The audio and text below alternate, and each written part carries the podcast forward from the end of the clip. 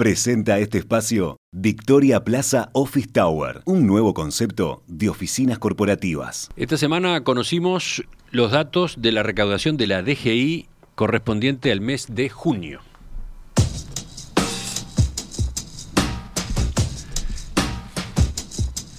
El informe mostró una suba real interanual de casi 10% en la recaudación bruta si se compara junio con el mismo mes del año pasado.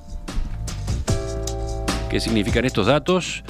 ¿Cuáles fueron los impuestos que presentaron los incrementos más importantes? ¿Qué podemos aguardar para los próximos meses? Vamos a conversarlo. Estamos con el economista Luciano Magnífico de Exante. Luciano, ¿qué tal? Buen día, ¿cómo estás? Buen día, todo muy bien. ¿Ustedes? Muy bien. Luciano, ¿te parece si empezamos haciendo un repaso de, de cómo ha evolucionado recientemente la recaudación de impuestos? Perfecto, Romina. A ver, en primer lugar, eh, es importante destacar que tras lo que fue el, fuerte impacto económico que, representó la llegada del COVID a Uruguay, obviamente la recaudación de la DGI, como era esperar, mostró una caída también muy marcada. Eh, por ejemplo, eh, en abril del año pasado estábamos un 15% por debajo de los niveles con los que habíamos arrancado eh, 2020. sin embargo, la verdad que en los meses posteriores ya la variable tendió a presentar una cierta recuperación y de hecho, sobre el cierre del año eh, pasado ya estábamos en niveles similares a, a los pre-COVID. Eh, entonces, si vamos a lo que fue estos primeros meses de 2021, y a pesar de alguna oscilación, se siguió consolidando un poco ese, ese ritmo de recuperación, con los ingresos de la DGI ubicándose en niveles muy superiores a, lo que fueron esos mínimos post-COVID que, que hablaba recién. Entonces, no es extraño entonces que las variaciones interanuales estén arrojando subas de, magnitud tan importante como la que, la que señalaba Emiliano recién.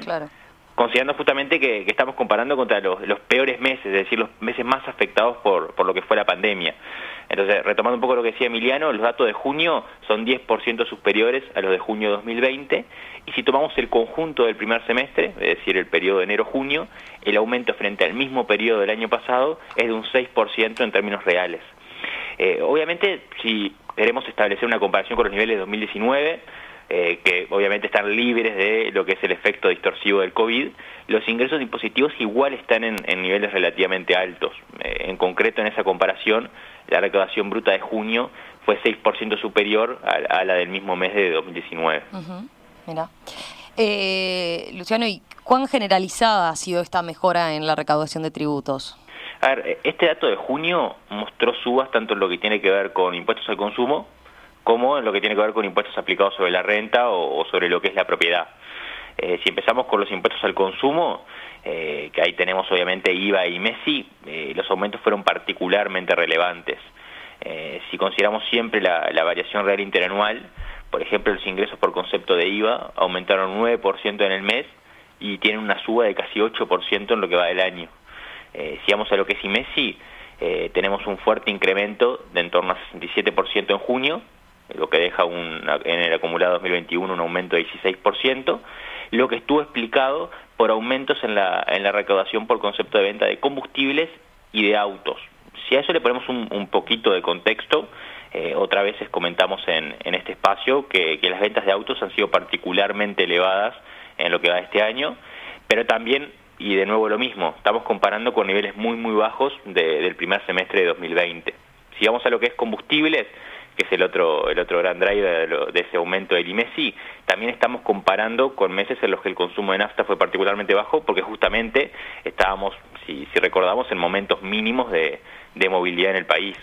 Eh, por otra parte, también saliendo un poco de esa lógica, también hay que considerar que hubo un ajuste de, del IMESI por litro. En ese sentido, en el promedio del primer semestre de 2021, el IMESI por litro de nafta fue 5,5% superior al del mismo periodo del año pasado, obviamente siempre comparando en, términos reales. Eh, Luciano, ¿y qué sucedió con, los impuestos a, la renta y a la propiedad?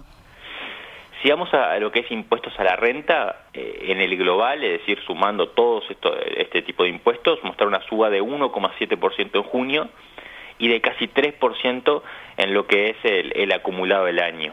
Eh, en la apertura por impuesto, y si empezamos por el IRPF, se vio un incremento de 10% en junio frente al mismo mes del año pasado, y en el acumulado del año quedamos 1% por arriba de los niveles del primer semestre de 2020.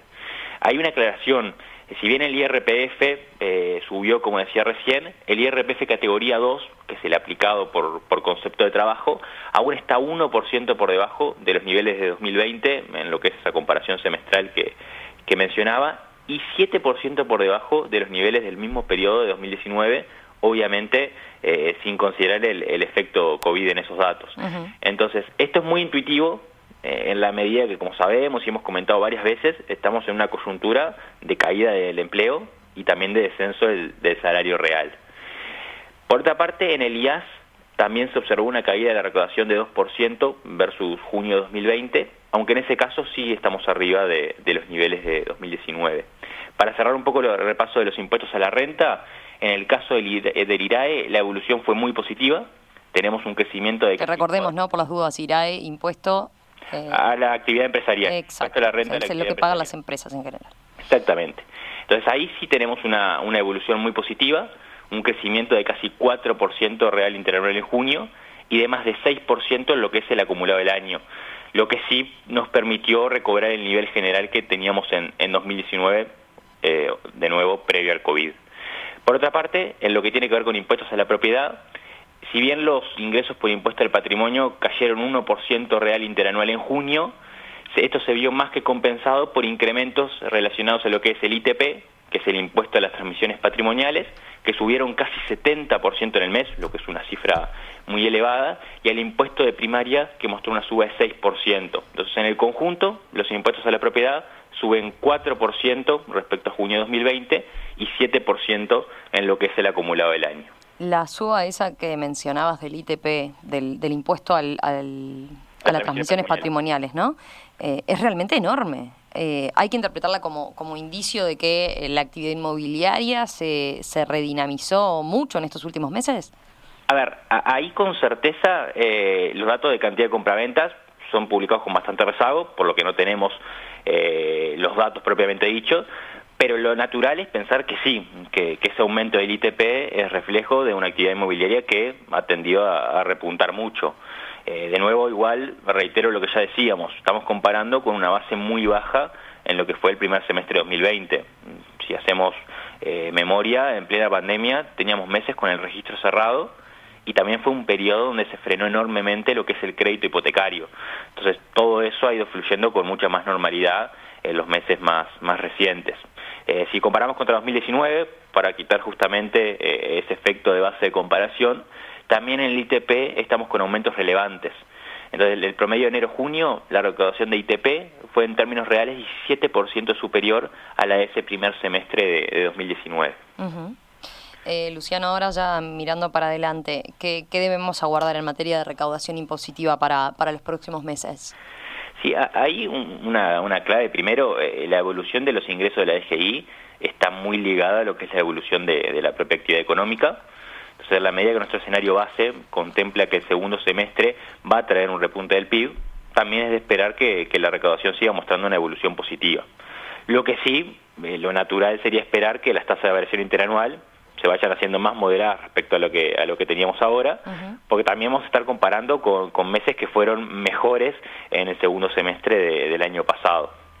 Obviamente todo esto que estamos hablando es clave porque por el gobierno ha puesto mucho énfasis en lograr una mejora del resultado fiscal. El gobierno lo propone a partir de recorte de, gasto público, pero lo cierto es que el cumplimiento de las metas eh, respecto a la evolución de lo que es el déficit también va a depender en forma significativa de lo que pase con, con la recaudación.